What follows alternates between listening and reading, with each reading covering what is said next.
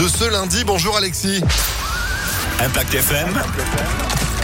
Le pronostic épique. Salut Phil, bonjour à tous. 2850 mètres dans notre tierce écarté Quintet Plus. Aujourd'hui, les 13h50 sur l'hippodrome de Vincennes au évidemment. Épreuve nous allons mettre en tête aujourd'hui pour cette rentrée numéro 15, Graal du Trésor, piloté par Mathieu Mautier. Cheval âgé de 7 ans, très en forme en ce moment et qui évoluera déférer les quatre pieds. C'est une bonne base de jeu. Opposons-lui le numéro 5, Audi Quick, avec euh, Alexandre Abrivard sulky.